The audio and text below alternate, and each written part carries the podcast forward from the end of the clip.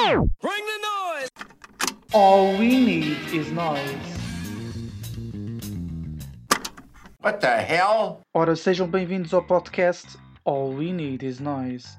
O meu nome é João Pardal e hoje trago-vos a seguinte pergunta: O que é que este botão faz? Ooh, what does this button do? Esta questão é o ponto de partida para a autobiografia de Bruce Dickinson, o vocalista da banda de heavy metal Iron Maiden. Yes, the Bruce Dickinson. Obrigado, Christopher Walken, por acentuares que estou mesmo a falar de Bruce Dickinson. Com 59 anos de vida, o icónico frontman do grupo britânico lançou este mês a tão aguardada autobiografia. Nas mais de 300 páginas, o músico e piloto de aviões percorre os principais momentos da sua carreira. Durante uma apresentação do livro no Troxy, em Londres, Bruce Dickinson reconheceu que, desde o início da carreira, tinha complexo de não ter aspecto físico para ser uma rockstar. O vocalista explica que, para se singrar no mundo da música, teria que saber tocar um instrumento e ter algum conteúdo interessante para mostrar ao público.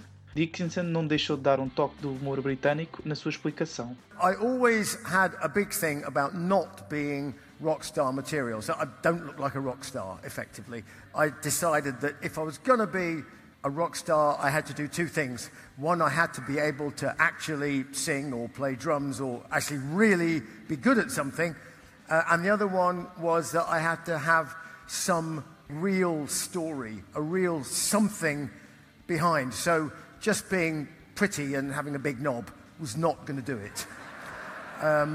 Because I have neither, frankly. Como puderam ouvir, a boa disposição foi uma constante durante mais de hora e meia de apresentação perante a plateia do Troxy.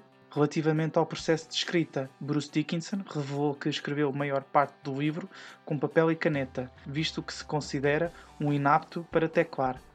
Para não perder o ritmo, o vocalista contou ainda que metade da autobiografia foi escrito num pub. I wrote longhand, i.e., with a biro and lots of A4 pads. I wrote it longhand, and the reason I did that is because I am a terrible typist, a sort of disabled typist. And because I can't stand seeing spelling mistakes, it would interrupt the flow of what was going down. And the flow was very important to me. So, to make things flow better, I wrote 50% of the book in the pub. and, uh, and it, things flowed very well for two to three hours, and then they flowed rather more slowly after that. Um, so I, I would stop uh, whilst the going was good. No pub, Dickinson afirma que muitos dos colegas avistavam-no com um sorriso nos lábios e enquanto escrevia. Um sinal claro que estava no caminho certo, diz Bruce Dickinson. O vocalista desvenda também que foi forçado a cortar muitas histórias por imposição da editora. No entanto, o britânico roqueiro não descarta a hipótese de fazer uma sequela. Só o tempo dirá. Some of my buddies in the pub who were a bit curious to know what I was scribbling um, came along and said, What are you smiling about? That was the giveaway to me that I, I must be on the right track somewhere because I really had a blast writing it. However, there's loads of other stories. Might get around to telling those one of these days. What Does This Button Do já está à venda nos principais sites de retalho. Há também a versão audiobook narrado pelo one and only Bruce Dickinson.